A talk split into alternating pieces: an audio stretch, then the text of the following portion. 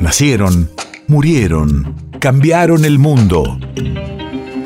En Nacional Doc, siempre es hoy. Siempre es hoy. 5 de febrero, 1967. Hace 55 años en la comuna de La Reina, en Santiago de Chile, se suicida Violeta Parra. Radio de la Memoria. Dejando un conjunto de canciones que son fundamentales en el cancionero popular de América Latina. Juan Leiva, 85 años, chacarero, cantor y tocador de la comuna de Las Barrancas, Santiago, es un anciano delgadísimo, erguido y huraño. No quiere hablar con nadie. Cuando le pedí que me enseñara sus cantos, me respondió: Yo juré no volver a cantar más en mi vida porque Dios me llevó mi nietecita regalona. Y la noche terrible que tuve que cantar para ella, la tengo anudada en el pecho y la garganta. Juan Leiva rompió su juramento cuando le dije que la patria necesitaba sus cantos.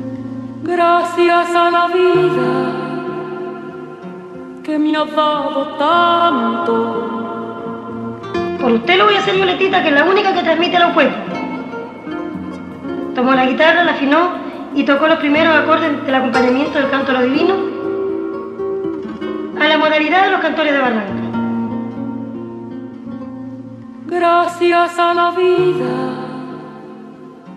que me ha dado tanto y en las multitudes del hombre que yo amo. Don Juan de Dios no pudo cantar. Era verdad que tenía por su nieta un nudo en la garganta. Como en un gemido le salieron las primeras palabras. Ángel glorioso y bendito, que está sentado en lo alto. Gloria al Padre, gloria al Hijo, gloria al Espíritu Santo. Me están dando ganas de llorar a mí. El canto de ustedes que es mismo canto y el canto de todos es mi propio canto. Gracias a la vida que me ha dado tanto. Efemérides latinoamericanas.